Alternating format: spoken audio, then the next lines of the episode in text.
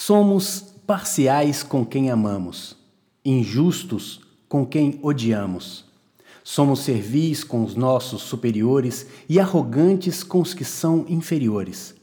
Somos cruéis ou indulgentes com aqueles que estão na miséria ou na desgraça. Quem então seria capaz de julgar a qualidade dos outros com perfeição? Eu caminho. Eu caminho. Eu caminho. Eu caminho. Eu caminho. Eu caminho. Vem de Salvador, na Bahia, a provocação para o tema de hoje do podcast Eu Caminho. Vamos ouvir a Ingrid. Oi, B, tudo bom? Aqui é Ingrid, de Salvador, Bahia, e é uma alegria enorme falar aqui com você no seu podcast. Eu, antes de, de ser ouvinte, sou fã realmente do projeto Eu Caminho. Tive a oportunidade de ler o, ler o seu livro e conhecer um pouquinho mais de, desse projeto. E eu gostaria de aproveitar essa oportunidade para trazer aqui é, um tema, né? Como fã e consumidora do podcast, eu sempre me vejo refletindo sobre o que você traz. E essa semana eu escutei um, uma reflexão da nossa querida Paty do Albergue Só por Hoje, onde ela fala um pouco sobre essa questão de julgamento, né? E esse tema é um tema forte para mim, porque desde que eu fiz o meu caminho, eu sempre me questiono sobre o julgamento, né? A gente tem o nosso pré-conceito e a gente costuma julgar o outro. Mas até que ponto esse julgamento é, é, um julgamento válido, né? Eu, eu, na verdade, me questiono muito. E esse questionamento, ele, ele vem porque durante o, meu caminho eu fiquei triste comigo mesma, porque eu me julguei muito, eu esperava muito de mim, né? E, e eu percebi que o julgamento que vinha dos outros peregrinos, eles me eles causavam em mim uma certa decepção, é, é, uma certa tristeza. Então eu queria aproveitar né, e trazer essa dúvida para você. Eu queria que a gente refletisse um pouquinho sobre essa ideia de caminho de Santiago e o julgamento que a gente faz do peregrino, né? Tá bom? Um abraço para você, cheio de axé aqui da Bahia, viu? Valeu. Eu caminho. Eu caminho. Eu caminho. Eu Eu caminho. Eu caminho. Eu caminho. Olá, que bom que você está aqui caminhando conosco. Meu nome é B. Santana, sou pai peregrino e podcaster daqui do Eu Caminho, a construção do caminho do eu em busca do melhor que há em cada um de nós. Desde 2020, estamos nesta peregrinação que nos leva para dentro de nós mesmos. Se chegou agora, seja muito bem-vindo. Se já caminha conosco há algum tempo, nossa gratidão profunda. Quando queremos ir rápido, vamos sozinhos. Quando queremos ir longe, vamos juntos. Ou, como diria o poeta maior da minha terra, Minas Gerais, Carlos Drummond de Andrade, vamos de mãos dadas. No episódio de hoje do podcast Eu Caminho, uma interessante e válida provocação da Ingrid, de Salvador. Vamos falar sobre julgamentos? Gosto de começar do começo. Vamos começar com a palavra. Segundo a etimologia da palavra julgar, ela significa dizer a lei, proferir a sentença, decretar o juízo. Daí, já dá para notar que não é só a avaliação do valor que está presente no seu significado, mas consta um detalhe importante: proferir, dizer, decretar. Ou seja, precisamos de alguém que, além de avaliar, institua e em voz alta. O que quer dizer, avaliação só não basta. É preciso que alguém declare a avaliação como um tipo de verdade, de testemunho, de estatuto. Me pergunto, quem tem direito a isso? Vou confessar uma coisa. Eu não passo um só episódio aqui no podcast sem me preocupar com isso. Porque não sou eu quem tem a régua para medir o que quer que seja e dizer aqui em voz alta a medida do que deve ou não ser dito ou feito. Entende o que eu digo? Se eu não fosse de uma família de professores que entende que o papel de professor é apenas o de ponte, não um conceito errôneo que muita gente tem do poço de saber, daquele que tem o livro de todas as perguntas e respostas, e decide por conta própria a quem compartilhar seu, entre aspas, conhecimento. Para começar, o conhecimento em si não é meu e nem de nenhum professor. O conhecimento é universal. E o bom professor é aquele que se faz ponte para que o aluno, este sim, chegue a outra margem ao buscar o que procura. Todo professor é aluno em algumas áreas e todo aluno é professor em algumas áreas. Aqui no podcast trago estudos de fato e de vida e também meditações e reflexões das minhas peregrinações para que possamos caminhar juntos rumo a outra margem. Se ouviu outros episódios, talvez tenha notado que ele é cheio de perguntas e de dúvidas. Afinal, o método socrático faz sentido para mim, assim como nossa vontade de sair da caverna e ver a luz que lá fora brilha, a independer da gente. Platão que o diga. Foi assim que escolhemos o pensamento que vem do Oriente para começarmos a reflexão trazida pela Ingrid, o pensamento de Confúcio. Para ele, somos parciais com quem amamos, injustos com quem odiamos. É ou não é? Quantas vezes somos servis com nossos superiores e quantas vezes somos arrogantes com aqueles que parecem inferiores? perguntaria Confúcio. Para o pensador, ainda somos cruéis ou indulgentes com aqueles que estão na miséria ou na desgraça. Dessa forma, ele pergunta: quem então seria capaz de julgar a qualidade dos outros com perfeição? Para abordar julgamento, também não podemos nos esquecer do julgamento mais famoso da história, o julgamento de Salomão, rei de Israel, contado pela Bíblia hebraica. Eis um grande exemplo, geralmente tomado quando o assunto é a capacidade de ser sábio. Para quem não se lembra agora, eu vou resumir. Duas mulheres que viviam em uma mesma casa, as duas mães, cada uma delas, de um recém-nascido. Um deles havia sufocado e morrido, e o garoto que sobreviveu estava sendo apelado pelas duas como sendo seu filho legítimo. Assim, chegam até o rei dizendo as duas serem mães desse bebê, em uma época que, é claro, não havia teste de DNA para resolver a questão. Como proceder o julgamento? Salomão, então, pede uma espada e diz que, já que as duas não conseguiam se decidir de quem era a criança, queria cortar a criança ao meio para entregar uma parte a cada mãe.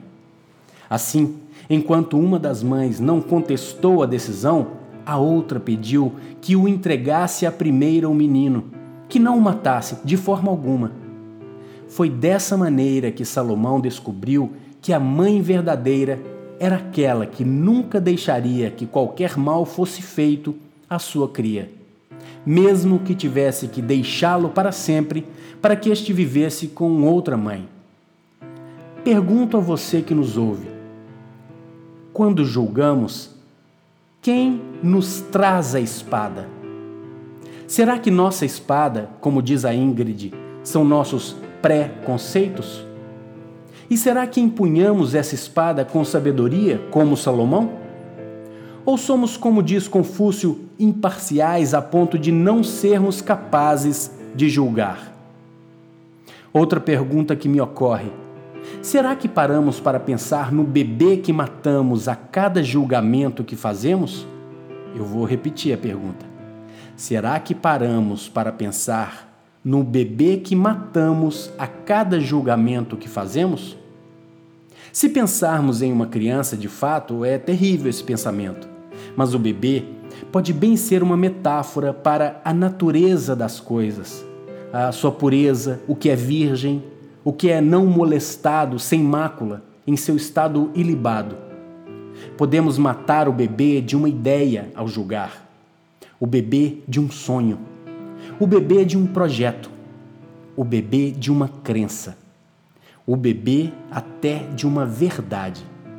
Nossos julgamentos, por mais justos que nos pareçam, interferem no estado primitivo daquilo que chega até nós.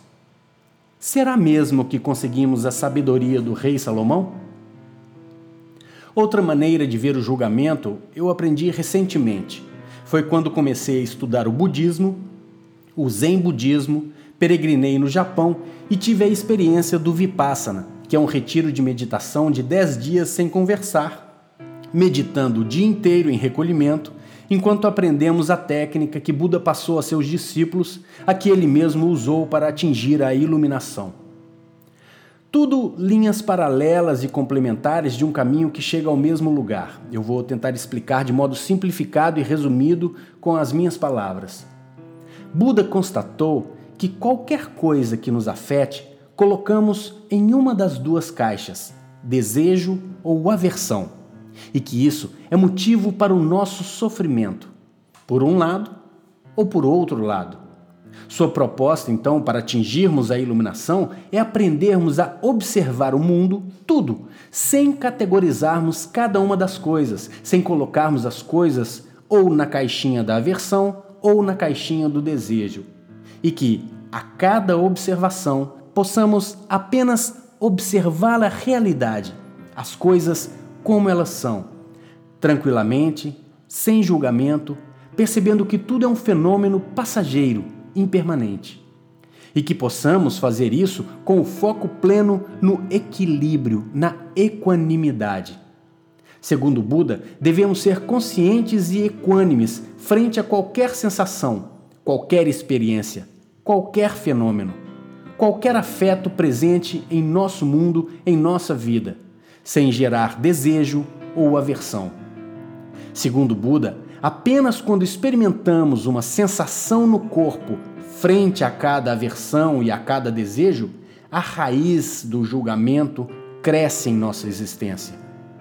Em outras palavras, podemos aprender a olhar sem julgar, sem categorizar cada coisa em ruim ou boa, em quero isso ou detesto aquilo, ou quero aquilo ou detesto isso.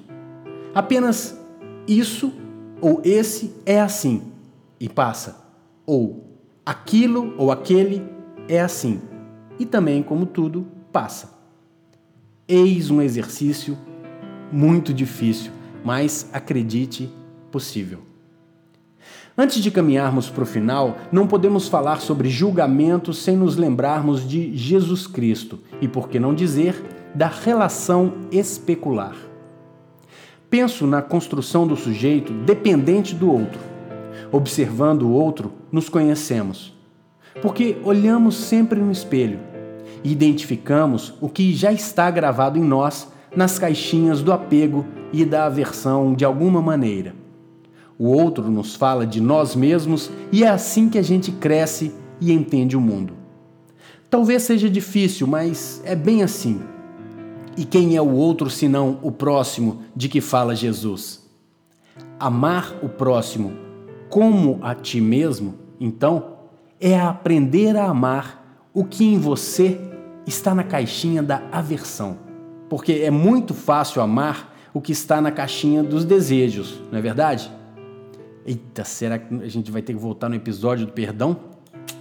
Eu tô brincando, mas vamos dar mais um passo. Vamos chegar à peregrinação aos peregrinos e a nós mesmos. Como peregrinos, quem sabe deveríamos fazer como quis o rei Salomão de Israel. Talvez o melhor seria se cortássemos nós mesmos ao meio e cada metade de nós fosse entregue, uma ao lado que apreciamos em um julgamento, outra ao lado que nos causa aversão em um julgamento.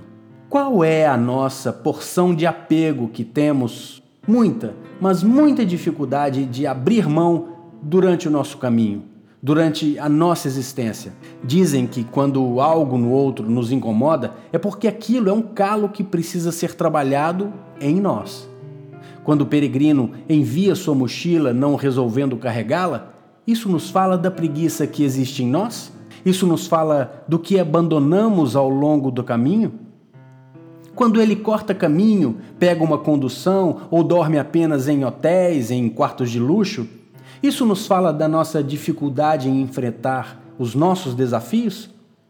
Na nossa vontade de pular etapas na nossa vida? Na opção de empurrar com a barriga aquilo que precisamos parar para resolver? Ou será que nos fala que gostaríamos de escolher em vez de fazer o que os outros disseram que deveria ser feito? você também pode escolher ficar nos melhores hotéis ou mandar mochilas de carro para caminhar sem peso? Ou isso é um valor para você? Eis a questão. Será que precisamos compreender de uma vez por todas as palavras de Jesus, igualando o próximo a nós mesmos? Nem o compreendendo como superior, nem o compreendendo como inferior? Acho bom lembrar que o nome desse podcast é Eu Caminho, o que pretende significar que o caminho é único, por mais que a gente precise do outro para caminhar. E que você não precisa ser cruel consigo em seus julgamentos. Se outros assim o fizerem, o julgamento ainda é deles, não seu. E para o episódio não ficar longo demais, porque esse assunto é quase inesgotável, começamos com a palavra e vamos terminar na linguística. Minha pronúncia de alemão não é boa, mas eu vou tentar. Harald Weinrich, teórico alemão que faz parte dos meus estudos de doutorado sobre tradução na Universidade do Porto, em seu livro Linguística da Mentira, diz que, abro aspas, conceitos são palavras determinadas somente de maneira incompleta. Fecho aspas. Assim, se mesmo a justa palavra do melhor julgamento determina um conceito de maneira incompleta, Talvez o silêncio seja mesmo a válida medida enquanto passamos somente no caminho de quem temos a honra de cruzar. No fim das contas, Manuel de Barros é que está certo. Como bem diz no poema O Encantador de Desperdícios, abro aspas, só uso a palavra para compor meus silêncios. Fecho aspas. Eu caminho. Eu caminho. Eu caminho. Eu caminho. Eu caminho. Eu caminho. Por hoje, vamos ficar por aqui. Espero que não me julgue por isso. No entanto, se julgar que esses primeiros 70 episódios do podcast têm valor e merecem apoio, entre no apoia.se barra eucaminho e vire um apoiador. Quem sabe não vamos participar juntos da gravação do próximo episódio conjuntamente ao time querido de apoiadores que caminha conosco. Estamos te esperando. Não perca tempo. Ah, e bom caminho. Que nossos julgamentos, pelo menos, não sejam capazes de macular a originalidade da natureza das coisas. Até o próximo episódio.